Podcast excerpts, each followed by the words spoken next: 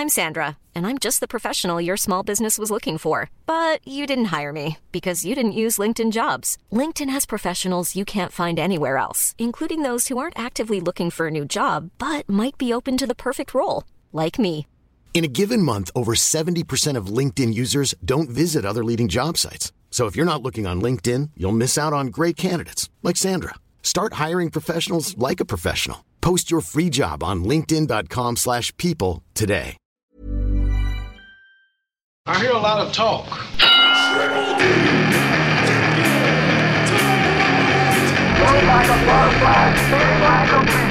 Ah,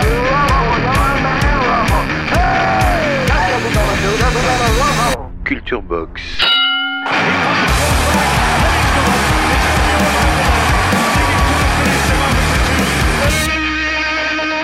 Salut à tous, vous écoutez Culture Box, le podcast des droites, des gauches, des esquives, des crochets au foie, des uppercuts au menton, bref, le podcast du noblard.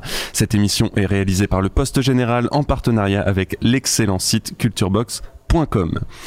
Avec nous, comme à chaque fois, Nicolas Zessler, journaliste, écrivain, boxeur à la retraite, ami de toujours. Nicolas, bonjour. Salut Félix. Alors d'habitude, tu es avec nous depuis Barcelone par téléphone, mais là, tu es venu nous voir ici à Pantin, sur la mezzanine du poste général. C'est un honneur. Et oui, je suis ravi et très heureux d'enregistrer à portée de jab. Attention, méfie-toi quand même, j'ai encore quelques réflexes. Je te laisse mettre tes gants, ton casque, ton protège-dents. Culture Box, épisode 8, c'est parti. Culture Box, direct dans tes oreilles. Aujourd'hui, on parle d'un des talents les plus purs de la boxe actuelle. Sans doute l'homme le plus fantasque du ring, celui qui a enfin réussi à faire trembler la catégorie reine des poids lourds après une très longue décennie, Klitschko, celui dont le menton est aussi solide que l'âme fragile, celui dont le prénom et le nom nous électrisent comme un méchant coup à la tempe. Aujourd'hui, Nicolas, on parle de... Tyson Fury. Et pour commencer, tu as choisi une phrase du greatest, Mohamed Ali, qui est La boxe, c'était juste pour me présenter au monde. Magnifique. Est-ce que tu peux nous expliquer pourquoi cette phrase? Et je voulais surtout commencer cette discussion en citant Ali, parce qu'ils ont beaucoup de points communs. Comme Ali, Fury se sert de la boxe comme d'une tribune. Il se sert de l'exposition qu'il a gagnée sur le ring pour attirer l'attention sur le racisme anti-gitan. Puis il se sert de son comeback pour libérer la parole sur la dépression et aider ceux qui en souffrent.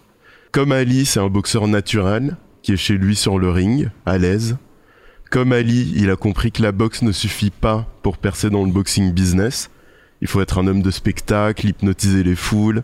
C'est pas pour rien qu'il fait d'ailleurs euh, Tyson Fury décroché par le catch. Comme Ali, qui en son temps a affronté un catcheur japonais qui s'est inspiré des codes, notamment du catcheur Gorgeous George, pour vendre ses combats à coups de poèmes, d'insultes et de provocations. Et puis comme Ali, il n'y a pas que l'argent qui compte. La boxe, c'est une question de suprématie. D'ailleurs, c'est pas pour rien qu'Ali, en son temps, répétait qu'il était le plus grand de tous les temps et que Tyson Fury se présente comme un monarque, le Gypsy King.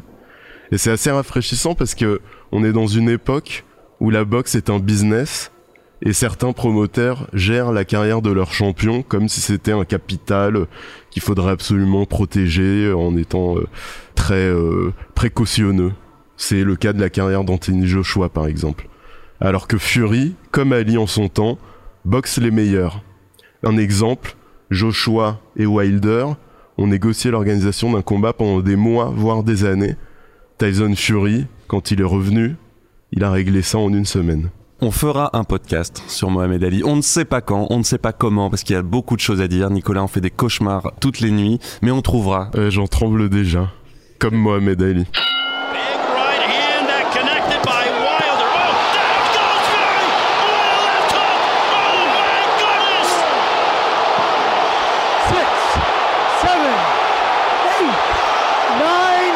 J'aimerais pour commencer que tu m'expliques ce qui a pu se passer dans la tête de Tyson Fury cette nuit du 1er décembre 2018. Il est face au féroce Deontay Wilder et au 12e round, son adversaire l'envoie pour la deuxième fois au tapis sur un enchaînement gauche-droite terrible.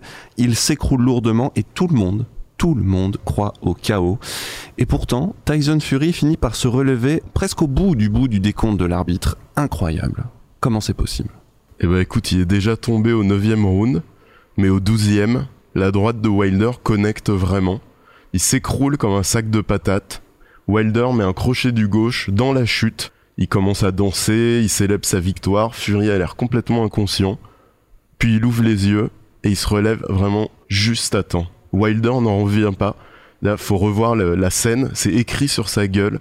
Il sait pas ce qui se passe. Comment ce mec a-t-il pu se relever après ça quoi Exactement. D'ailleurs, on peut dire que Fury peut remercier l'arbitre qui euh, l'a compté jusqu'au bout euh, plutôt que d'arrêter le combat euh, immédiatement, ce qui aurait pu être une possibilité. Mais en tout cas, c'est un moment de vérité. C'est-à-dire que quand tu t'es pris la droite de Wilder, tu peux rester couché ou décider de te relever. Selon Teddy Atlas, qu'on aime bien sur ce podcast, quand tu te retrouves par terre comme ça, c'est presque confortable. C'est un cocon, le monde s'est arrêté de tourner. Mais quand ce sera terminé, ce sera tout sauf confortable. Tous les jours, tu devras assumer de ne pas t'être relevé en sachant que peut-être tu aurais pu te relever. 6, 7, 8, 9, bam, Tyson Fury se relève. Il faut dire que le chaos, c'est une mort symbolique qui te met hors du temps. On compte jusqu'à 10 pour vérifier que t'appartiens toujours au monde des vivants. Et si c'est pas le cas, eh ben t'es hors du monde. Symboliquement, t'es mort. Et en se relevant, en fait, Tyson Fury, il choisit la vie. Et ce comeback dont on euh, parlera, c'est l'histoire d'un gars qui choisit la vie. Il choisit la vie contre les idées noires, les excès. Il choisit la vie en sortant de la torpeur dans laquelle l'a plongé la droite de Wilder et en se relevant pour terminer le combat. Debout. Il n'est jamais trop tard pour se relever. C'est ça le message de Tyson Fury. Puis les juges donnent match nul généreux pour Wilder, parce que Tyson Fury a dominé tout le combat. Mais ça, c'est anecdotique. Fury a retrouvé sa place dans le monde des vivants et sur le devant de la scène. Regardez-vous dans votre vie quels sont les moments où peut-être un arbitre quelque part aurait pu compter jusqu'à 10 et où avant le compte de 10 vous avez décidé de vous relever. Magnifique métaphore, magnifique moment à revivre si vous le pouvez en vidéo de Fury qui se relève juste avant sa mort symbolique. Can you continue? You want to go? Walk over there and come back to me. What a shot by Wilder! Wilder is the most lethal finisher. He's the most lethal finisher in the sport. Can he finish off Fury? Look at Wilder pour it on! Look at Wilder go! On va commencer par ce nom incroyable, Tyson Fury. C'est pas son surnom, Nicolas. Non, parce que c'est vrai que ça a l'air d'un pseudo ou d'un nom de scène. Ce serait un formidable nom de scène, mais c'est son vrai nom. Son père était un boxeur pro, un poids lourd dans les années 90, et euh, Tyson Fury est un bébé prématuré. Prématuré de 8 semaines. Apparemment, il y avait pas mal de risques qu'il y passe, mais il a survécu, et son père a décidé de lui donner le nom de Tyson, qui était son héros, Il est né en quelle année? En 1986 de mémoire. Euh, le docteur a dit c'est pas un bon nom, il ne veut pas être très gros. Ouais, il s'est bien foiré le droit dans l'œil parce que Tyson Fury mesure 2 mètres 6. Alors il s'est fourré le droit carrément dans l'œil. C'est foiré la droite dans l'œil. Tyson Fury mesure 2 mètres 6, il pèse 130 kilos quand il est en forme, parfois 180 quand il est euh, hors de forme. Et c'est un beau bébé, ouais. Alors Tyson, en hommage à Mike Tyson, il faut dire aussi que son surnom c'est Gypsy King, le roi des gitans, parce que c'est un, un vrai gitan. C'est quelqu'un qui vient de l'univers des gypsies, euh, Irish Gypsy, donc en Grande-Bretagne. C'est quoi un peu cet univers? Alors, ce sont les Irish Travelers. C'est une communauté très pieuse de 40 000 âmes, plus ou moins. Ah c'est pas beaucoup. Non, c'est pas beaucoup. Qui vit de façon nomade entre l'Irlande et le Royaume-Uni, dans des caravanes. Les Furies, pour parler d'eux, ont fini par s'établir dans la région de Manchester. En gros, pour que tu vois un peu le tableau, c'est Brad Pitt dans Snatch ou les Peaky Blinders. En général, ils travaillent dans la construction, mais leur dada, c'est surtout le combat À main nue. à main nue. Fury, c'est dix générations de combattants à main nue qui l'accompagnent sur le ring, des deux côtés de la famille. En plus d'être un boxeur pro, son père a aussi été champion de bar knuckle boxing Donc bare knuckles, c'est euh, à main nue. Hein, à main nue. Et il a même été en prison pour avoir arraché l'œil de son adversaire, Ce qui est interdit. Hein. ce qui est interdit. Et ce qui est rigolo chez Tyson Fury, c'est que même si c'est un boxeur pro euh, très bien entouré, très bien préparé, c'est qu'il applique quand même certaines méthodes millénaires des combattants travelers, comme plonger 5 minutes par jour ses poings dans l'essence pour les renforcer. Et euh, il faut savoir aussi que, évidemment, tout le monde boxe dans la famille. Les parents, les frères, les cousins. Sur BoxRec, il y a au moins 5 Fury répertoriés. À mon avis, il y en a plus sous d'autres noms. Son père et son oncle l'entraînent dès qu'il est enfant. Il passe son enfance à la salle. il annonce déjà qu'il sera champion du monde des poids lourds. Alors être un gitan, c'est une source de fierté, mais il y a le revers de la médaille. Il dit que quoi qu'il fasse, il ne sera jamais accepté pour ce qu'il est. Il raconte qu'on a refusé l'accès à un restaurant à sa femme et à ses enfants alors qu'il était déjà champion du monde. Dans certaines bourgades, apparemment, il y aurait encore des panneaux No Travelers Allowed, interdit aux gitans en VF. Un peu comme quand le jeune Cassius Clay, de retour de Rome avec sa médaille olympique, ne peut pas aller au restaurant dans sa ville natale de Louisville. Pour les combats à main nue, je vous conseille un documentaire qui s'appelle Knuckles, euh, où l'on peut voir les affrontements donc réels. Euh, C'est quelqu'un qui a filmé en documentaire les affrontements entre familles de gitans, euh, les Irish Travelers. Vous allez voir que c'est pas du chiquet et que c'est un vrai art millénaire pour cette culture. Et puis Tyson Fury, comme tu l'as dit, c'est de deux côtés, maternel, paternel, des champions de boxe. Et on dit même que quand il est né, c'était le héros d'une destinée écrite d'avance, en fait. hein. Il était destiné à être un champion de combat, à main nue ou pas. Euh, mais c'était vraiment quelqu'un qui avait ça dans le sang. Cette mission de roi des gitans, comme il le dit lui-même, le Gypsy King, c'est important pour lui. Comme tu l'as peut-être déjà dit aussi, une manière d'avoir une tribune pour défendre ce peuple sans royaume. Oui, euh, c'est important euh, de s'inscrire dans cette tradition-là, de représenter sa communauté et surtout de la mettre en haut de l'affiche. Et puis c'est aussi euh, un moyen de créer une royauté parallèle dans un pays monarchiste, le Royaume-Uni.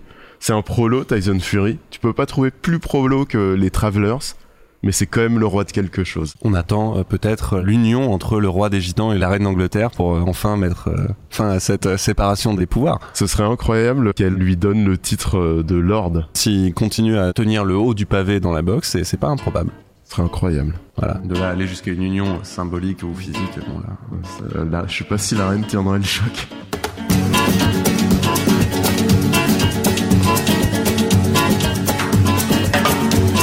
Ese amor llega sin esta manera, no tiene la culpa.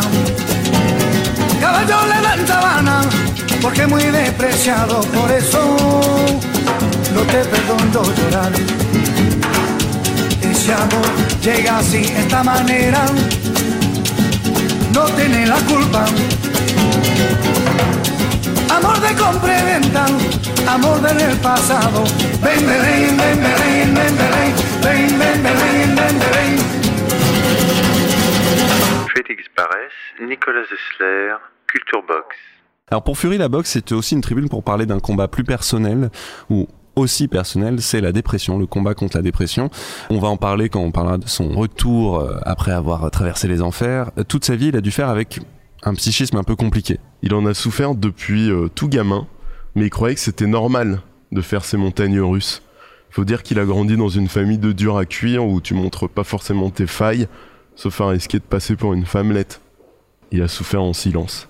Du coup, quand il commence à remonter la pente après la descente aux enfers qui a suivi sa victoire contre Klitschko, il va décider de médiatiser son combat contre la dépression. L'idée, c'est qu'il veut montrer comment on peut revenir au sommet après avoir frôlé le suicide que les gens en parlent, qu'il n'ait plus peur de demander de l'aide. Si même un champion du monde des lourds ou un ex-champion du monde des lourds expose ses failles, alors ça va, on peut en parler, c'est pas infamant. Après, le discours de Tyson Fury, il est intéressant puisqu'il va au-delà des éléments motivationnels euh, liés à la boxe, euh, on se bat, il faut s'en sortir. Il y a aussi des sorties dans la campagne british où il s'émerveille des petites fleurs ou de la forme des nuages dans le ciel comme si les petites choses de la vie pouvaient euh, contribuer à chasser les idées noires. Et il y a aussi, et surtout, moi ça me plaît beaucoup chez lui, une éthique de la simplicité qui est héritée de son histoire, de gitan. Pour être heureux, il suffit d'une caravane, d'une femme qu'on aime, des mômes qui jouent à l'air libre. Le reste, le progrès technique, les machines, les biens de consommation, on aurait plutôt tendance à s'en méfier. Oui, c'est pas une pub euh, pour Nike où euh, tu peux être le meilleur si tu veux, etc., etc. C'est bien plus poétique et plus profond que ça. Et surtout, il y a comme Ali cette idée que on sait qu'on est incroyable, qu'on est un personnage incroyable, mais on veut en faire profiter les autres, les siens, ou voir au-delà des siens, tous ceux qui pourraient trouver une utilité dans ce qu'on est. Et ça, euh, c'est vraiment une générosité qu'il y a chez Tyson Fury. Il s'offre à nous en fait. Pour lui, la boxe est devenue une thérapie. Est-ce que la pratique sportive de la boxe l'a structuré mentalement? Euh, thérapie, c'est vraiment le mot juste. Euh, Tyson Fury, c'est quelqu'un qui, s'il reste actif, s'il va à la salle et qui s'épuise à l'entraînement, alors tout va bien, tout est sous contrôle. S'il arrête, il part en cacahuète. Le mec est condamné à s'entraîner jusqu'à la fin de ses jours. Et même quand il était au fond du trou, Vraiment, euh, le mec a frôlé le suicide. hein. Il n'a pris aucun médoc. Il s'en est sorti en s'épuisant à la salle deux fois par jour, six jours ou sept jours par semaine. Il a appliqué une recette de grand-mère, un esprit sain dans un corps sain, c'est vrai, c'est pas séparé. Il était devenu obèse et euh, en fait, euh, il s'en est sorti en se donnant des objectifs atteignables pour perdre du poids, 5 kilos, puis 5 kilos de plus, puis 5 kilos de plus. Moi, je suis pas très euh, objectif, euh, mais Fury m'a convaincu. C'est vrai que sinon, on flotte un peu. Si tu te donnes pas des objectifs, tu flottes, t'es jeté là dans le monde, tu te dis à quoi bon, tu sais pas vraiment où tu vas. Et Fury, c'est un mec, il te donne une direction. Ça, Ouais. c'est précieux. Là où je vais euh, harnacher euh, ma caravane aujourd'hui, là où j'harnacherai demain. Peut-être c'est ça aussi, cette philosophie des travelers qui ne voit pas plus loin que le lendemain. Mm. Parce que la vie, c'est aujourd'hui et maintenant. Et Ici et si- maintenant. Déjà, si on s'arrête quelque part et qu'on a un endroit où dormir, c'est bien.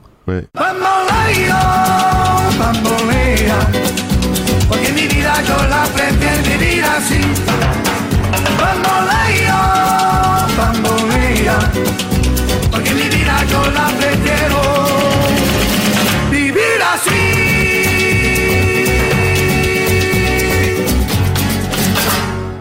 Fury, si vous l'avez peut-être aperçu dans les médias ou sur des vidéos, vous allez sûrement voir quelqu'un qui aime provoquer, qui aime jouer au bouffon, qui aime... euh, parfois, il a eu des, moments incroyables où il est sorti d'une voiture habillé en Batman ou en conférence de presse, il fait le show, bon, comme beaucoup de boxeurs, mais lui va un peu plus loin, il détourne en fait le sérieux de la boxe. Il faut pas croire que c'est juste euh, quelqu'un qui fait ça comme ça. C'est il y a un vrai projet aussi de, comme tu disais, de démasquer un univers qui est assez hypocrite.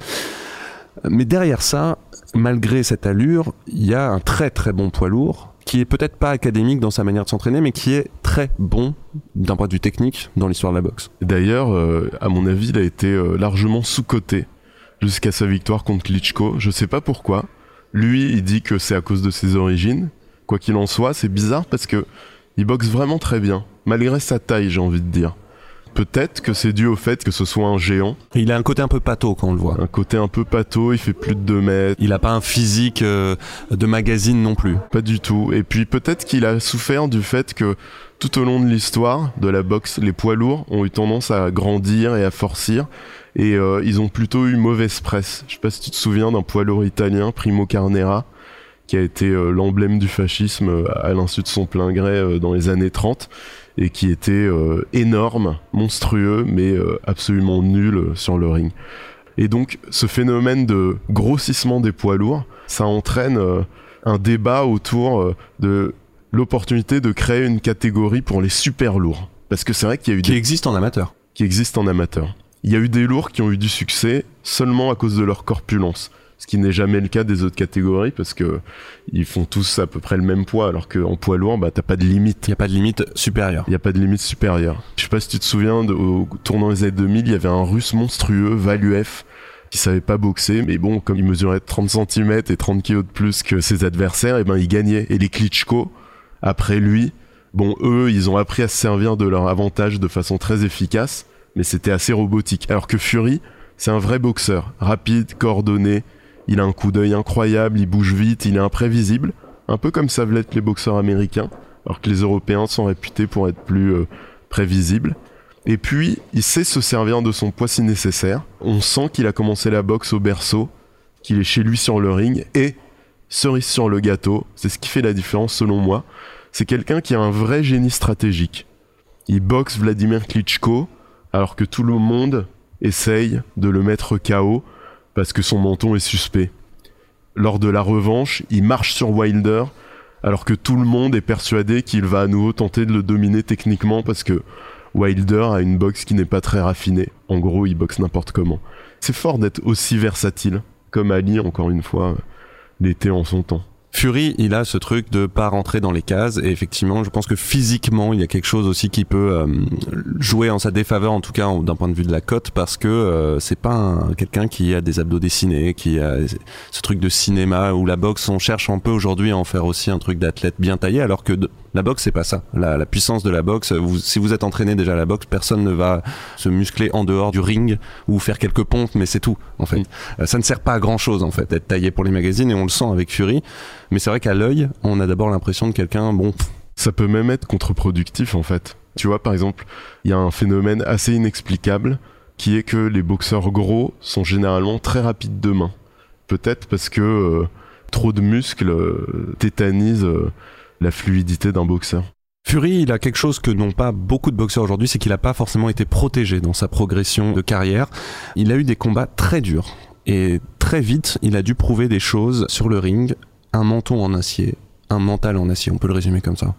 Alors le menton, c'est pas aussi évident parce qu'il tombe parfois, mais c'est vrai qu'il se relève et c'est sans doute dû euh, au mental en acier. En tout cas, ce qui est sûr, c'est qu'il a toujours dit qu'il avait pas de temps à perdre et que s'il n'était pas capable de battre tel ou tel, eh ben alors tant pis, il méritait pas de porter le titre de Gypsy King. Du coup, il a ramé, parfois assez tôt dans sa carrière, face à des types comme euh, McDermott, puis plus tard euh, Cunningham et compagnie, et il a dû sortir de situations pas évidentes, puiser profondément en lui-même, dig deep, tomber, se relever, et il l'a fait. C'est vrai que c'est beau d'avoir une carrière euh, aussi généreuse.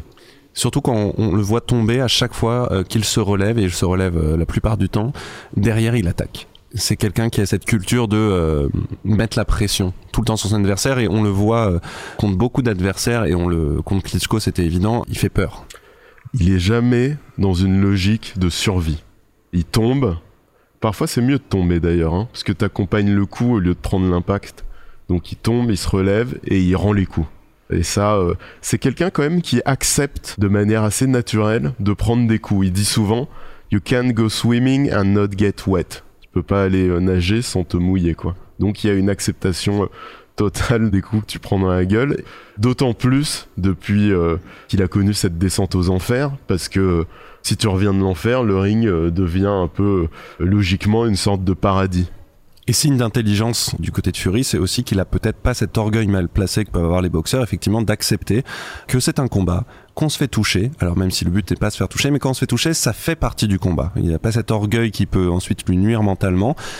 Ça fait partie du truc, donc ça ne le déstabilise pas plus que ça. Au contraire, il se relève et il va en profiter pour, là au moment où son adversaire est peut-être au top de sa confiance, bam, le faire retomber très vite et le déstabiliser à son tour. Et ça, pour le coup, c'est vraiment un héritage de la culture des travelers combattant à point nu, parce que dans la culture traveler, tu ne peux pas refuser le défi qui t'est lancé. Quitte à te faire fumer, c'est beaucoup plus euh, déshonorant de refuser un défi plutôt que de perdre euh, avec les honneurs, quoi. Peut-être que la force de Fury euh, tient dans le fait que, contrairement à Marcel Cerdan, dont on a parlé dans notre précédent podcast, lui adore boxer. Il adore le combat. Je vais vous citer une de ses phrases que je vais traduire en direct pour vous. Je ne combats pas pour la gloire, je ne combats pas pour la célébrité, je ne combats pas pour l'argent. Je combats parce que j'aime ça. J'aime être frappé. J'aime sentir le sang. J'aime faire mal aux gens. Pour moi, le combat, c'est ma vie. T'es d'accord avec ça? J'ai pas grand chose à ajouter parce que c'est l'essence de Tyson Fury et à la différence de pas mal de boxeurs, c'est vraiment pas du marketing. Alors quels sont ses points faibles finalement à Tyson Fury? Il a pas de one punch knockout.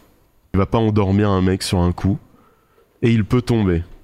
Mais c'est pas forcément un point faible en fait parce que t'accompagnes l'impact et donc euh, tu te relèves euh, plus ou moins lucide, plutôt lucide. C'est ce qui euh, lui est arrivé à chaque fois qu'il est tombé. Donc il a quand même tout pour euh, continuer à dominer la boxe des poids lourds si sa forme et son entraînement sont au rendez-vous et c'est un boxeur très complet. Euh, ouais, son plus grand euh, point faible en fait, son plus grand ennemi c'est lui-même.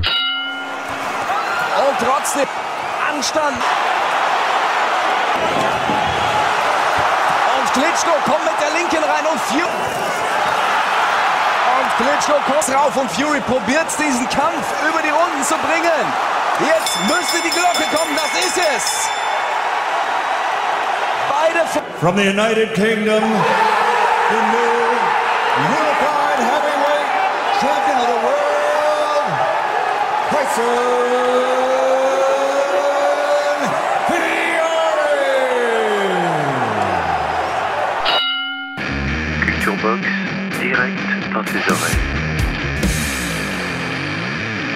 Il devient une légende Tyson Fury lorsqu'il détrône un autre roi de la catégorie des poids lourds, Vladimir Klitschko. Il faut avoir en tête que l'Ukrainien domine la boxe depuis presque 15 ans, environ de 2000 à 2015. Au moment où Fury se présente face à lui, tout le monde en a marre de voir euh, les Klitschko, les frères Klitschko et Vladimir Klitschko dominer les poids lourds. On n'en peut plus. Voilà, tout le monde attend celui qui arrivera enfin à les battre, à battre Vladimir et sa boxe presque scientifique, un tantinet chiante, avec ce jab euh, super efficace mais qui empêche tout combat, tout affrontement vraiment avec un peu de passion. Et tout le monde échoue à battre euh, Klitschko. Et là arrive Tyson Fury, un peu bedonnant, un peu bouffon, face à celui qui ressemble finalement à Drago euh, dans Rocky. Comment il va faire pour réussir là où tout le monde a échoué? D'abord, il lui bouffe le cerveau. Il lui répète que son temps est fini, qu'il ne vaut plus un clou, qu'il va libérer la boxe de l'ennui en le mettant euh, à la retraite.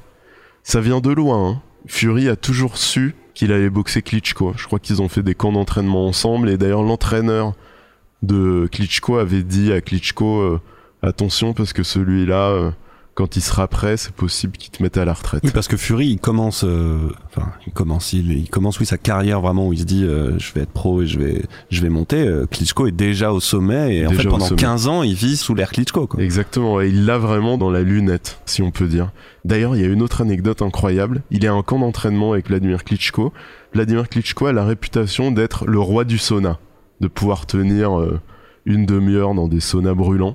Et euh, Fury, euh, qui est encore un, no-name, se retrouve dans le sauna avec Vladimir et il dit, euh, il fait jamais de sauna, hein, Fury, il dit, je ressors pas du sauna avant Klitschko.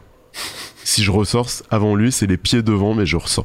Et il tient 40 minutes, et au bout d'un moment, Klitschko qui hallucine, euh, on peut plus, il sort, et Fury le lui rappellera lors d'une conférence de presse ou un face-à-face lors de la préparation de leur combat et tu vois Vladimir qui se décompose. Alors que Fury lui dit tu t'en souviens de ça hein, Hein, tu t'en souviens?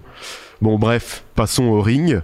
Sur le ring il le domine tactiquement et techniquement parce que souvent les adversaires de Vladimir Klitschko comme il était déjà allé au sol euh, au début de sa carrière sur des grosses droites Il n'était pas réputé pour avoir un menton très solide. d'où euh, sa boxe très prudente. Donc les adversaires avaient tendance à euh, essayer de jouer leur chance sur un Lucky Punch. Et donc, mine de rien, rester un peu en face de lui pour imposer une sorte d'épreuve de force. Et finissait par se faire annihiler.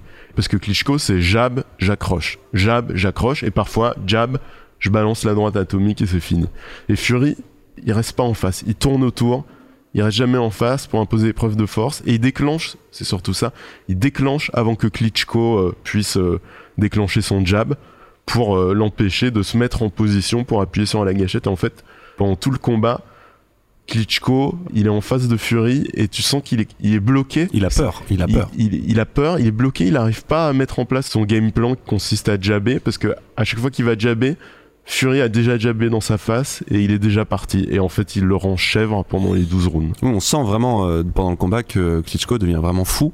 Ouais. Euh, et, et on sent son mental se décomposer, on voit ça dans ses yeux face à un Fury qui applique méthodiquement un truc qui on sent de la première seconde à la dernière seconde sait parfaitement ce qu'il fait. Et puis il le détruit psychologiquement en descendant les mains, euh, en lui proposant sa tête avant d'esquiver. Enfin, il y, a- il y a vraiment un travail de et il le fera aussi contre Wilder de destruction psychologique en montrant au mec qu'il a vraiment pas peur de lui et aussi en laissant euh, transparaître une sorte de folie qui peut être parfois très déstabilisante pour euh, un adversaire parce que euh, quand t'as affaire à un fou en fait il y a plus de limite il est complètement imprévisible. C'est ce qu'avait fait Mohamed Ali contre Sonny Liston. Tout le monde avait une peur panique de Sonny Liston. Et Ali euh, lui avait démontré pendant tout l'avant-match que il en avait rien à fiche. Lui, il était fou, il, pouvait, il, allait, il allait eu à régler son compte, il était fou, il était sûr de l'emporter. Et Fury fait un peu la même chose avec Klitschko. Donc il devient un champion du monde. Ça va au bout hein, ce combat et puis euh, il gagne à la décision logique. Euh, Logique, Pas, ah pas de ouais. contestation. D'ailleurs Klitschko, euh, il me semble pas qu'il y ait de contestation plus que ça. Bon après, euh, c'est toujours un, choix de juge, donc c'est pas aussi pimpant que si on met KO, mais clairement personne ne, ne dit rien. Il devient le nouveau héros du monde de la boxe. Et ce qui est incroyable, c'est qu'à la fin de ce combat, il, il chante du Aerosmith sur le ring devant sa belle. Quoi. C'est, c'est...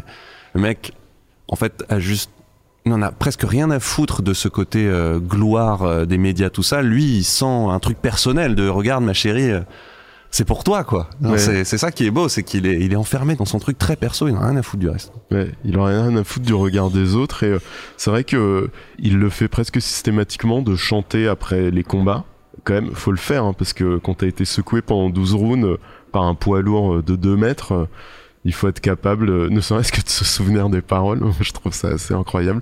Ça correspond au côté performeur.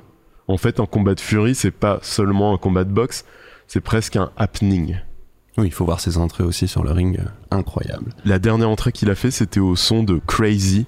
Incroyable. Crazy. Alors que les mecs rentrent sur du hip-hop ou du, euh, Mm. du death metal et lui, il rentre sur une espèce de balade super douce. euh, Mais parce qu'il a pas besoin d'être motivé par une musique euh, violente, quoi. Et puis il a rien à prouver.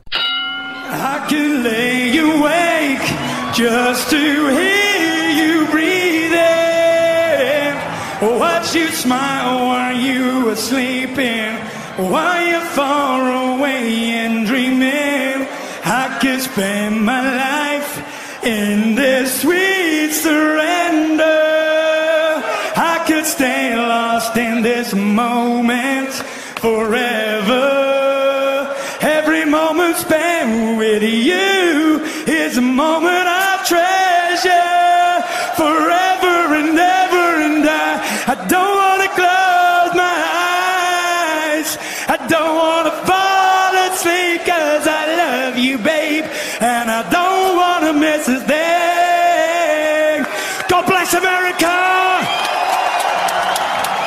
Tyson Fury, donc tout le monde parle de lui, il a vaincu Klitschko. Pourtant, quelques mois plus tard, plusieurs mois après, il se retrouve dans sa voiture, prêt à se foutre en l'air. Qu'est-ce qui s'est passé? Il a toute blinde sur l'autoroute. Il va euh, franchir un pont et euh, il va en finir. C'est l'aboutissement d'une longue descente aux enfers. Deux ans plus tôt, il a atteint le Graal. Il est devenu champion du monde des poids lourds en battant Klitschko. Il a 28 ans et le gars a accompli le rêve de toute une vie. C'est son obsession depuis l'enfance. Il a gravi son Everest, il est tout en haut. Bah, la chute peut commencer. C'est intéressant au niveau psychologique parce que le moment où tu obtiens quelque chose que tu as attendu pendant très longtemps, que tu as voulu de toutes tes forces, c'est parfois un moment assez périlleux psychologiquement. Décompression. Décompression. Je te donne deux exemples très prosaïques. La perte du pucelage et le baby blues. Ah, mon pucelage, j'y avais pensé pendant des années. C'était une obsession, comme Tyson Fury. Bah, le lendemain de l'événement, je me suis demandé, mais à quoi je vais bien pouvoir penser dorénavant? Et c'est pareil avec le baby blues. Neuf mois à attendre un bébé, il débarque, boum, les idées noires tombent sur la maman. Fury, quand il monte sur le ring pour défier Vladimir Klitschko, ça fait 15 ans qu'il y pense. Et ensuite, une fois qu'il a accompli sa mission, c'est le gouffre. Klitschko active sa clause de revanche, mais Fury craque en plein camp d'entraînement. Il est en Hollande, il s'enfuit, il entame une cuite de plusieurs mois, il devient énorme, 180 kilos, il boit 18 pintes par jour, Il était à combien au moment du combat contre Klitschko à peu près? Autour de 120 je crois. D'accord, donc il prend 60 kilos. Ouais, 60 kilos. 60 de kilos. bière, d'alcool. 18 de- pintes par jour, tu te rends compte? Il sniffe comme il respire. On lui retire ses ceintures, il est contrôlé positif à la cocaïne, évidemment. Évidemment. Il s'entraîne plus. Et il cherche pas du tout à nier ce qui est en train de se passer. Il y a une interview euh, qu'il donne à Rolling Stones où il dit euh, Oui, j'ai pris plein de coke, pourquoi pas, c'est ma vie, pas vrai. Puis, je n'ai plus envie de vivre, si je n'étais pas chrétien, je me suiciderais immédiatement. Alors clairement, sa foi l'a aidé à tenir le coup. Et quand on y pense, c'est fou le nombre de mystiques qu'il y a parmi les boxeurs. Peut-être que tu vis des trucs tellement euh, surnaturels sur le ring, une expérience tellement forte, qu'ensuite tu vas chercher à retrouver ça dans une vie spirituelle ou religieuse. Ali, Foreman, Fury, même foi, même combat. Bref, il n'honore pas la clause de revanche, il annonce sa retraite, il délire sur les réseaux sociaux, il poste des montages de lui euh, à la Scarface devant une montagne de coke, des commentaires homophobes, lunaires, enfin c'est lunaire. Et puis un soir, il engage sa Ferrari sur un pont avec l'idée d'en finir, et soudain il entend une voix. Non, Tyson, ne fais pas ça. Pense à tes mômes. Pense à ta famille, pense à tes filles et tes garçons qui vont grandir sans père. Et les gens leur diront que leur père était un faible. Il vous a abandonné. Il a choisi la solution de facilité. Bon, il arrête la bagnole, son corps est saisi de tremblements, et il décide de remonter la pente. Donc il demande de l'aide. Il est diagnostiqué suicidaire, maniaco-dépressif, bipolaire. Et c'est vrai que chez Tyson Fury, il y a un côté euh, Gainsbourg, Gainsbar ou René Ro- euh, Renaud Renard. Renaud Renard. Plus tard, il dira qu'il y a Tyson Fury, l'homme, et le Gypsy King, le showman. Le premier est fragile, le deuxième est fort. Tyson Fury a des problèmes mentaux, le Gypsy King n'a aucune faille. À la maison, c'est Tyson Fury. Sur le ring, c'est le Gypsy King. Have you heard a better story than the one of Tyson Fury? No, he's gonna win. Only one Gypsy King. Have you heard a better story than the one of Tyson Fury? No, he's gonna win. Only one Gypsy King. Let's take it back.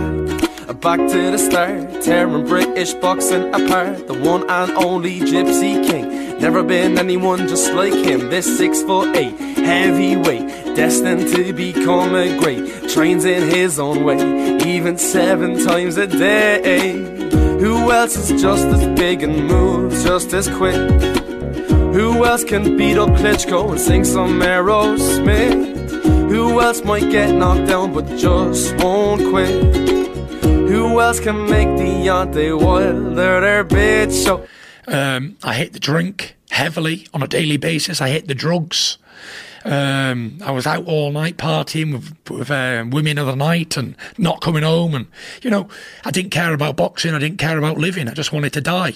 And I was going to have a good time doing it while I was doing it. I used to drink and take drugs to get away from the depression because when I was drunk or high, then I wouldn't uh, I wouldn't think about being depressed. I thought about being I'm a, a boxing champion or I'm a, I feel great.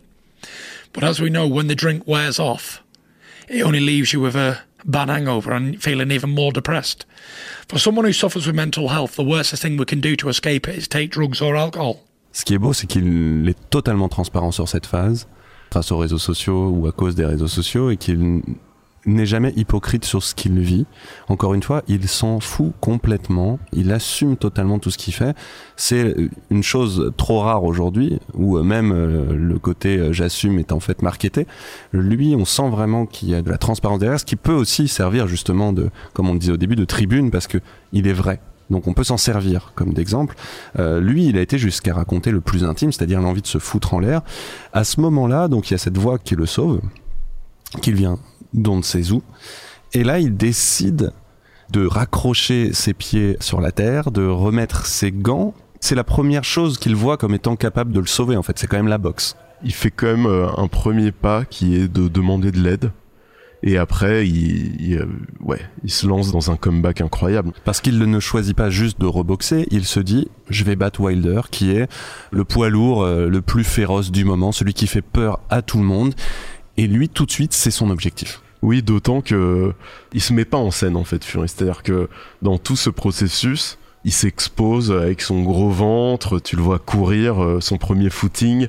Euh, Essoufflé au bout de ça dure cinq 10 minutes. minutes, ouais. euh, il, est- il finit en marchant. Enfin, il est vraiment dans un état euh, lamentable. Et Wilder a un commentaire malheureux. Il dit euh, Tyson Fury est fini. Et là, là, il donne le bâton pour se faire battre. Tyson Fury saute sur l'occasion et c'est parti. Le comeback peut commencer. Alors, il se trouve un nouvel entraîneur, Ben Davison, parce qu'il a besoin de changer d'atmosphère, d'expérimenter quelque chose de nouveau. Mais son entraîneur, il a 25 ans. Il a jamais entraîné de poids lourd et il devient le coach de Tyson Fury parce qu'il relève un défi dans un bar de Marbella en allant chercher le numéro de deux jeunes filles euh, qui étaient euh, au goût de Tyson Fury. Et Tyson Fury, donc il s'entraîne aussi au Hatton Gym de Ricky Hatton, qui a connu les mêmes problèmes que lui, donc il est bien entouré, tu vois. Il y a un groupe de lads assez cool. Il y a toujours ce truc quand même de, de croire aussi au destin et au hasard. Hein, de, chez Fury, effectivement, il croise un mec dans un Ouais. bar, euh, un pari réussi, le mec se dit pas juste c'est un jeu, il se dit bah et si c'était lui quoi. Et si c'était lui, parce que euh, il a réussi à se mettre en difficulté, tu vois, euh, se mettre à nu pour aller euh, aborder deux nanas, tu vois, qui les regardent même pas. Et ça, pour Fury, c'est peut-être plus important que les états de service de tel ou tel coach. Et puis, comme on l'a dit, en fait, presque immédiatement, alors que c'est encore un bibendum Michelin, il annonce qu'il va battre Deontay Wilder et reprendre son titre. Et là, tout le monde le prend pour un fou. Mais c'est pas un vantard, c'est pas un fou, c'est un héros cornélien, c'est-à-dire qu'il prend date en annonçant au monde ce qu'il va faire, et ainsi s'obliger à tenir parole. Alors comment ça se passe concrètement? Parce qu'il a combien de temps avant le combat? Combien de temps s'écoule entre le moment où il dit ça et le moment du combat? C'est pas du tout signé tout de suite. hein. Il y aura deux combats euh, de retour euh, pour qu'il retrouve un peu la forme. C'est un long processus, ça va durer un an en gros. euh. cette récupération. Et au cours de cette année, au-delà de la performance sportive, de get back in shape, il y a quand même quelque chose d'inédit qui est la bonne humeur. Parce qu'à la différence de sa première carrière où il était obsédé par le résultat, devenir euh, champion du monde, conquérir le titre, là il est là pour s'amuser, pour se faire du bien. Et comme il revient de l'enfer, le ring est devenu une sorte de paradis. Il s'en fout de recevoir des nions, il s'en fout de la pression, il s'en foutrait presque du résultat. Et euh, c'est vrai que ça fait un contraste assez intéressant avec Wilder, parce que Wilder, euh, il est super concentré, très sérieux, il a une mine patibulaire, un peu gangsta, tu vois, il fait la gueule, alors que Tyson Fury, il danse, il rit, à l'avance, il se moque de lui, il chante, il le défie. Il fait donc deux combats de reprise, et dans les combats de reprise, tu sens qu'il est vraiment heureux d'être là. libéré totalement. Quoi. À la pesée du premier combat, euh, il prend son adversaire dans ses bras comme un bébé, tu vois. Tout le monde est mort de rire. Euh, avant le premier coup de gong, il lui donne un bisou sur la bouche. Enfin, c'est vraiment impossible de ne pas le trouver sympathique. Et à l'époque, tout le monde pense que c'est complètement précipité de boxer Wilder. Parce que malgré ses deux premiers combats, il n'a pas encore euh, totalement récupéré sa silhouette. On pense qu'il va se faire allonger. Wilder, c'est la terreur. Il gagne tous ses combats par KO. Et très vite, Fury prend l'ascendant avant le ring en lui donnant une leçon de trash talking et de mind games. Et puis, euh, dès qu'ils sont sur le ring tous les deux, euh, bah, on découvre que Fury euh, lui est supérieur en, en termes de, de boxe pure et il va lui donner une leçon de boxe en fait. Tyson est tout simplement vivant, donc il a, il a déjà gagné pour lui parce qu'il sait d'où il part. Encore une fois, au niveau physique, euh, il s'attaque à une montagne. Quand on voit Wilder et Fury côte à côte à ce moment-là, on se dit c'est pas possible. Mais c'est là où la boxe est quelque chose de plus que la pure force. Ça ne se joue pas du tout à ce niveau-là. Effectivement, comme tu dis, au moment où ils sont sur le ring, on sent très bien que Fury a la boxe que Wilder n'a pas. Et donc, euh, peu importe le physique, là, on sent qu'il va se passer quelque chose. Alors évidemment, c'est dur. Ce combat est dur. On va pas vous mentir, c'est pas un film où tout d'un coup euh, Fury euh, déroule et Wilder s'écroule. Non, non, non. Wilder, c'est quelqu'un. Il sait ce qu'il fait. Donc, il envoie Fury plusieurs fois au tapis. On l'a Deux dit, fois. Dont au 12e round, ce fameux chaos quasi définitif où Fury se réveille au dernier moment. Et en fait, il va appliquer une tactique qui est le bully de bully. En fait, c'est ça. Hein. C'est euh, Wilder, c'est quelqu'un qui va agresser, qui va, embêter son adversaire en avançant perpétuellement sur lui. Et Fury décide de, bah, faire la même chose. Tu veux m'emmerder? Bah c'est moi qui vais t'emmerder. Exactement. Il applique ça lors du deuxième combat. Parce que dans le premier combat, il a exposé Wilder. On sait tous que Wilder euh, a une boxe euh, vraiment pas très raffinée. Mais il s'en sortait toujours parce qu'il a une droite monstrueuse et donc il finissait par étaler ses adversaires. Et il avait cette certitude d'étaler euh, ses adversaires et euh, donc Fury l'expose même s'il va deux fois au tapis. Et lors du deuxième combat on se dit qu'il va faire la même chose parce que ça a quand même pas mal marché. Mais lui décide de changer de tactique et donc d'appliquer Bully the Bully. Bully the Bully c'est une recette vieille comme le monde en boxe. Ça veut dire agresse l'agresseur. Et si t'agresses un boxeur qui est habitué à dominer son adversaire et ben il perd ses moyens, tu le déstabilises. Parce qu'un type comme Wilder, il a l'habitude de boxer contre des mecs qui ont une peur panique de sa droite. Même s'il perd des rounds, il sait qu'il finira par avoir le mec en face. Ça se joue dans la tête tout ça. hein. Et en lui rentrant dedans, donc Fury le déstabilise, parce que Wilder ne sait pas boxer en reculant. Et euh, c'est une manière en fait de le détruire psychologiquement. Après, c'est pas donné à tout le monde. Je veux dire, faut assurer de rester face à Wilder. Mais euh, Fury s'est préparé pour ça. Il a changé d'entraîneur. Il a pris un type qui s'appelle Sugar Hill Stewart, qui est le neveu d'Emmanuel Stewart, un, entraîneur mythique euh, du Kronk Gym de Détroit. Et dans son coin, il a aussi Andy Lee, qui est un ancien boxeur irlandais très spectaculaire, qui a été entraîné par Manny Stewart à l'époque. Et c'est une école de boxe très dure. C'est une école de boxe qui va chercher le chaos à- sur tous les combats, sur tous les rounds. Et Fury annonce qu'il va aller à la guerre. Il reprend des kilos pour être plus puissant, quitte à perdre ce qui faisait euh, sa force, c'est-à-dire sa mobilité. Tout le monde le prend pour un fou ou pour un mytho, mais c'est pas un fou, encore une fois, je le dis et je le répète, c'est un héros cornélien. Il annonce toujours ce qu'il va faire et il applique son plan à la lettre. Il envoie euh, Wilder assez vite au début du combat. Wilder se est lessivé, tu vois sa tête, il sait pas ce qui se passe, il comprend pas, il a l'air complètement désespéré. Il le roue de coups et au septième, son coin euh, jette la serviette. 1548 jours après avoir battu Klitschko, Fury redevient champion du monde de poids lourd. Have you heard a better story than the one of Tyson Fury? No, he's gonna win. Only one Gypsy King. Well, have you heard a better story than the one of Tyson Fury? No, he's gonna win. Only one Gypsy King. And he's battled the demons in his head. Fought them off and put them to bed. Shared a story with the whole world, so waters in need might be heard. Came back from 28 stone to make the ring yet again his home. But MTK and his backroom team has gone once more to chase their dream. And next came Wilder, USA's number one. And all night long, Fury bet him up for fun. And in the 12th round, he got knocked down, eyes rolled to the back of his head. Wilder went dancing, thought he'd won, but Tyson rose from the dead. Oh, Tyson, describe what it feels to do what you just did. You said it, you called it, and you made it happen. I just want to say big shout out to Deontay Wilder. You know, he came here tonight, he manned up, he really did show heart of a champion. I hit him with a clean right hand and dropped him, and he got back up and battled on into round seven. He is a warrior, he will be back, he will be a champion again. But I will say, the king has returned to the top of the throne. Félix Barès, Nicolas Zessler, Culture Box. Cette technique euh, Bully de Bully, euh, elle est effectivement bien connue. Ça me fait penser à un écrivain euh, américain, Edward Bunker, qui a fait de longs, longs, longs séjours en prison et qui écrit beaucoup sur la prison et qui explique que quand tu rentres en prison, frappe le premier, quoi. C'est avant qu'on vienne t'emmerder. Le mec qui vient, qui commence à t'emmerder, tu lui fous ton poing dans la gueule, ça va calmer tout le monde. Ouais, non, c'est un classique. Hein. euh, Tu vois, euh, avant d'aller boxer euh, Foreman au Zaïre, apparemment Mohamed Ali aurait téléphoné à Cus D'Amato, le futur entraîneur de Mike Tyson, et il lui aurait dit Cus, bon, je me suis embarqué dans cette histoire de combat avec Foreman. à ton avis, comment je le boxe? Et D'Amato lui dit Bully the Bully. Premier round, premier coup, tu balances ta droite. C'est une offense, hein de balancer sa droite sur le premier coup. En général, tu balances ton jab, tu prends la distance, etc. Tu testes un peu l'adversaire. Si tu balances ta droite comme premier coup, tu dis au mec en face, euh, tu es bien peu de choses, mon gars. Je vais ne faire qu'une bouchée de toi. Et euh, bah, le combat euh, Ali Foreman, c'est aussi beaucoup joué dans les têtes. Et c'est encore un, exemple de Bully the Bully appliqué euh, à la boxe. Have you heard a better story than the one of Tyson? No, he's gonna win.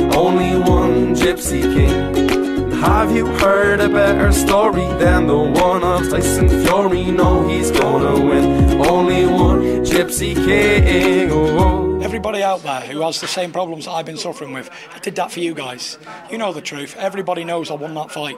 And if I can come back from where I come from, then you can do it too. So get up, get over it, and let's do it. Seek help and let's do it together as a team. I did it for you guys.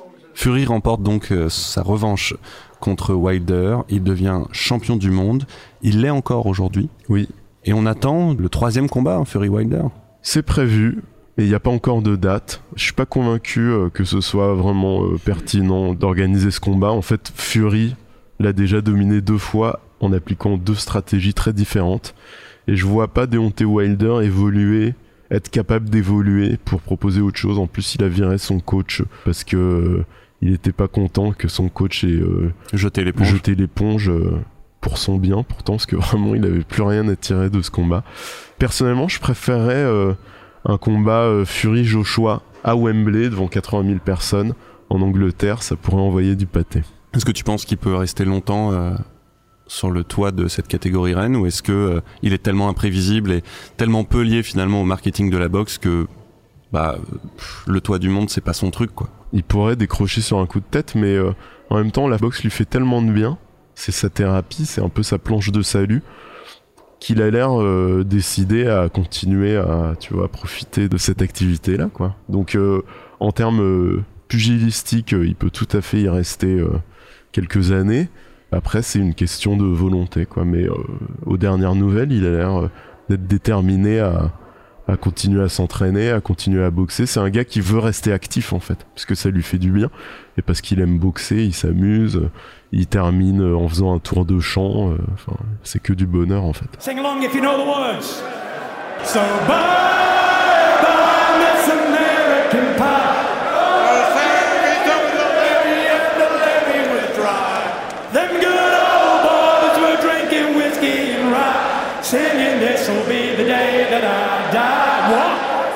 This will be the day that I die. Thank you, Las Vegas! Have you ever seen anything like Tyson Fury? Unbelievable. Culture Box, direct dans tes oreilles. On a évoqué toute la carrière euh, jusqu'à maintenant de ce personnage qui est Tyson Fury, donc encore aujourd'hui champion du monde des lourds. Des questions plus générales maintenant pour, pour toi Nicolas sur euh, à partir de cet épisode, euh, comme d'habitude, la boxe, les coups répétés à la tête, la violence aussi des combats, la pression, tout cela, est-ce que c'est un cocktail à dépression ou plus largement un cocktail à troubles mentaux? C'est pas du ping-pong la boxe, Félix. Quoique le bruit de la balle de ping-pong dans la salle, ça peut, Ça, peut rendre fou, ouais. Non mais le risque euh, le plus sévère, c'est euh, les commotions cérébrales, qui sont pas forcément euh, synonymes de chaos, mais qui peuvent déboucher sur des syndromes dépressifs. Comme au football américain. hein. Il y a des études, il y a des études. Mais d'ailleurs, les neurologues, je recommande euh, l'étude du professeur Sherman, euh, le chaos, euh, un dossier sensible, un truc. C'est pas exactement ça, mais d'ailleurs, il y a un article sur Culture Boss qui parle de ça, où il étudie euh, les conséquences euh, des commotions chez les rugbyman, les boxeurs et les joueurs de foot américains. C'est vrai que t'as pas besoin d'aller au sol, hein, mais euh, si après un combat ou un entraînement, t'as des nausées, des maux de tête, des troubles du sommeil ou de l'humeur, à ce moment-là, faut consulter. Et le, gros risque, c'est la succession de commotions. Parce que la première commotion a sensibilisé le cerveau, en fait, a créé une tension euh, sur la boîte crânienne. Et si tu t'en reprends une dessus, euh, là, tu peux souffrir d'un œdème et, et du coup de troubles plus sévères de la mémoire, perte des réflexes, etc. Bon, bah, Ali, il a quand même fini avec Parkinson. hein. Et c'est pas seulement la conséquence des combats. Faut vraiment faire attention aux entraînements. Dans le cas d'Ali, c'était pas forcément très euh, safe. Euh, Il aimait bien baisser les mains et laisser ses sparring partners lui taper dessus pour s'habituer à digérer l'impact des coups. Donc ça, c'est vraiment euh, déconseillé. Et puis, euh, le problème de la boxe, spécifiquement, c'est quand même la répétition des coups pendant 12 rounds. Tu vois, si tu fais une comparaison avec le MMA, qui parfois euh, paraît très violent. Paraît très violent, les gens se disent non, le MMA c'est vraiment sauvage. En fait, en MMA, il y a un crochet qui passe et les mecs ils vont direct au sol. Et quand ils sont au sol, euh, ben les coups ils ont vraiment beaucoup moins d'impact parce que ils ont pas tout le poids du corps et la longe. Du coup, souvenez-vous, encore une phrase de Mohamed Ali, il n'est pas interdit d'esquiver. Mais pour en revenir à la dépression, c'est vrai que en général, il y a quand même un voile pudique qui est jeté par les entraîneurs, les managers, les promoteurs, même l'entourage, qui est jeté sur ces problèmes. Peut-être que les choses vont changer maintenant que Tyson Fury a, mis un coup de pied euh, dans la fourmilière, mais on ne sait pas. En tout cas, en Angleterre, il y a quand même quelques précédents, euh, notamment Frank Bruno, qui était un poids lourd euh, musculeux, qui a perdu devant Lennox Lewis et Mike Tyson, qui avait parlé, lui, de ses problèmes de dépression. Et puis, il y a une scène improbable d'un Américain, Oliver McCall, qui a fait un nervous breakdown en plein combat. Il a fondu en larmes.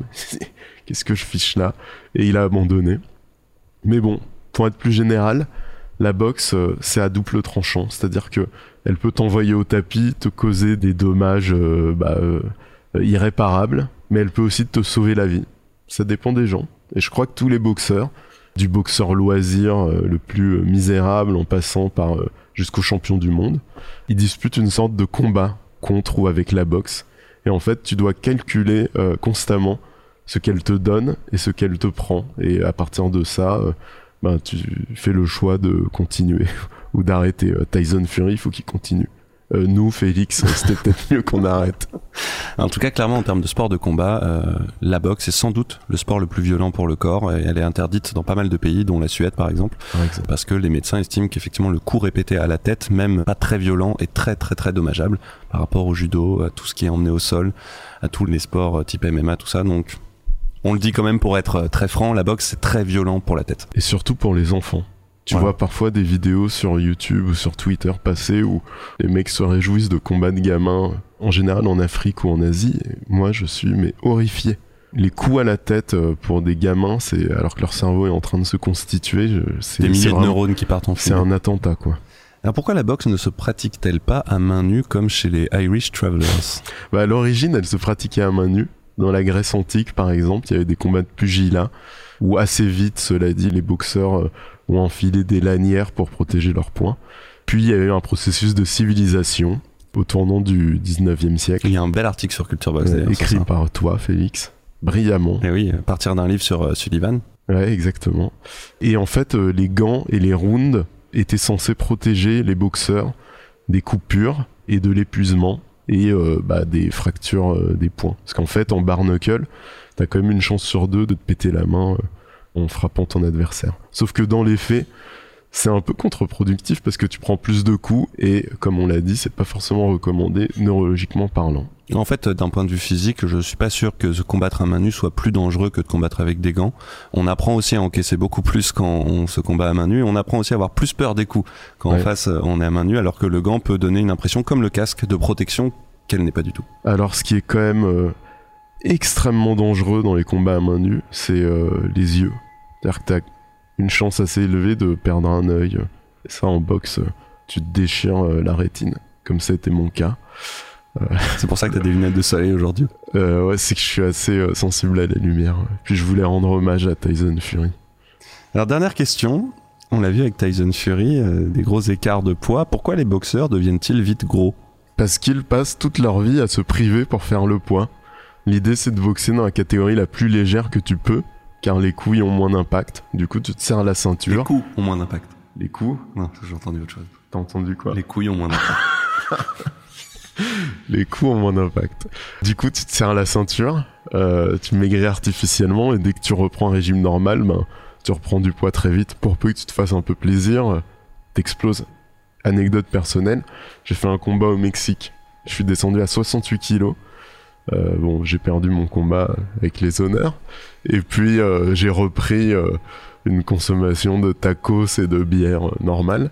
Et je me suis pesé quelques jours après par curiosité et j'avais repris, je sais pas, 7 kilos. Et évidemment, chez les poids lourds, c'est beaucoup plus visible comme prise de poids parce qu'on est sur des physiques qui ont des tendances. C'est clair, mais après, de tu plus vois, en plus lourd. un gars comme Jack LaMotta, qui boxait en moyen, il a pris et perdu plus de 1000 kilos tout au long de sa carrière. Parce que le mec, euh, bah, il faisait le poids, puis il s'enfilait des steaks et des pintes de whisky, et il prenait 15 kilos, quoi. Et un truc qu'on voit aussi euh, dans la boxe qui est assez marrant, c'est que on doit faire le poids, donc c'est au gramme près, hein. et souvent euh, on peut même euh, avoir un délai d'une heure encore pour perdre les quelques grammes qui manquent. On doit vraiment, l'idée c'est d'être le plus près possible de la limite. Dans ce cas-là, Ouais. on fait de la corde à sauter, on, on sue, euh, tout ça. Et les mecs sont déshydratés, ils boivent à peine un verre d'eau par jour. Mais entre le moment de la pesée et le moment du combat, on a le droit de reprendre du poids. Ouais. D'ailleurs, euh, ça c'est encore une discussion et un débat qui a lieu dans le monde de la boxe, c'est-à-dire que auparavant la pesée avait lieu le jour du combat et il y a eu pas mal d'accidents parce que les mecs arrivaient encore complètement déshydratés, faire 12 rounds déshydratés, parfois surtout que le cerveau aussi est déshydraté, donc t'as eu des accidents euh, bah, mortels. Du coup, on a décidé de fixer la pesée au jour d'avant. Comme ça, les mecs ont le temps de se réhydrater. Sauf que le problème, c'est que il y a des mecs qui regagnent, euh, je sais pas, 7, 8, 9 kilos en une journée, en buvant beaucoup et en mangeant euh, correctement. Et du coup, euh, c'est un peu injuste parce que t'as un combat qui est censé se disputer à 69 kilos, bah, tu pèses 69, peut-être 70 le lendemain, et ton adversaire pèse 75, 76, donc il a limite il te met une ou deux catégories dans la vue. C'est un peu injuste. Mais c'est comme ça. Mais c'est comme ça, je sais pas. En fait, il faudrait que tout le monde accepte d'un commun accord de respecter les poids euh, des catégories. Mais euh, bon, bah, ça m'a l'air un peu compliqué parce que tout le monde veut euh, tirer parti de l'avantage d'avoir plus d'allonge que les autres, donc descendre dans la catégorie inférieure, c'est super compliqué.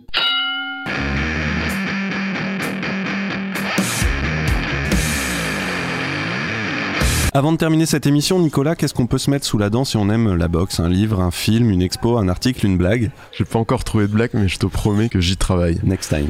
Euh, niveau conseil, j'ai lu une biographie euh, assez intéressante euh, de Rocky Marciano qui s'appelle Invaincu, qui a été écrite par Mike Stanton. Alors il y a un problème. Le travail de recherche qu'a fait cet universitaire américain est passionnant. C'est monstrueux, c'est genre 700 pages. Mais la traduction française est d'un niveau désolant. Le traducteur fait plein d'erreurs de concordance des temps. Il ne connaît rien à la boxe, du coup il traduit n'importe comment les scènes de boxe. Apparemment on n'aurait pas le droit de donner un coup au foie. Euh, le swing devient un drop, enfin c'est vraiment ridicule. Du coup mon conseil c'est de privilégier les VO Ce que je n'ai pas fait sur ce coup-là et j'ai vraiment payé par là où j'ai pêché. Ah, mais 700 pages en anglais. euh, Ouais, mais bon, euh, ça aurait valu le coup. Et j'annonce aussi la sortie à la fin du mois d'un livre auquel euh, j'ai humblement participé. Le titre, c'est Les grands managers du sport se confient, aux éditions Amphora, sous la direction de l'excellent Philippe Rodier, qui a aussi écrit un autre bouquin qui est très intéressant, qui s'appelle L'entraîneur idéal. Et ce sont des entretiens fleuves de personnalités euh, passionnantes comme Philippe Lucas, l'entraîneur de Laure Manodou, Franck Chambilly, l'entraîneur de Teddy Riner, Marc Madio, euh, l'entraîneur de cyclisme. Et moi, j'ai interrogé John Devy, le manager des équipes de France olympiques, qui était aux manettes de la conquête euh, de Rio, où on a quand même ramené six médailles. Et j'ai aussi interviewé Souleymane Sissoko, médaillé de bronze, et qui a fait un début de carrière en professionnel très intéressant, qui n'est pas un manager certes, mais qui m'a parlé de sa préparation physique et mentale, euh, que je remercie d'ailleurs, et je publierai cet entretien sur culturebox.com ces prochains jours. Et on peut aussi commander le bouquin sur les plateformes de vente en ligne, Félix. Très bien, rappelle-nous le titre. Les grands managers du sport se confient. Super, et ben Culture Box épisode 8, c'est fini. Merci à Vincent Malone pour la réalisation. Merci à vous tous qui nous écoutez. N'hésitez pas à parler de cette fabuleuse émission autour de vous. Allez faire un tour sur le site culturebox.com. Un grand merci à toi, Nicolas. Un grand merci à toi, Félix. Et bon retour à Barcelone. Merci, Félix. C'était Culture Box.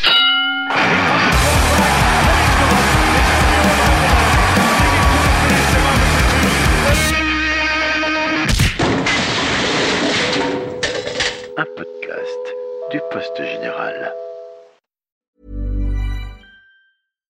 When you make decisions for your company, you look for the no brainers. And if you have a lot of mailing to do, stamps.com is the ultimate no brainer. It streamlines your processes to make your business more efficient, which makes you less busy.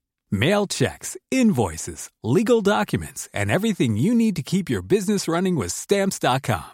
Seamlessly connect with every major marketplace and shopping cart. Schedule package pickups and see your cheapest and fastest shipping options from different carriers. With rates up to 89% off USPS and UPS rates. And with the Stamps.com mobile app, you can take care of mailing and shipping wherever you are. Make the same no brainer decision as over 1 million other businesses with Stamps.com. Sign up with Code PROGRAM for a four week trial, plus free postage and a free digital scale. No long term commitments or contracts.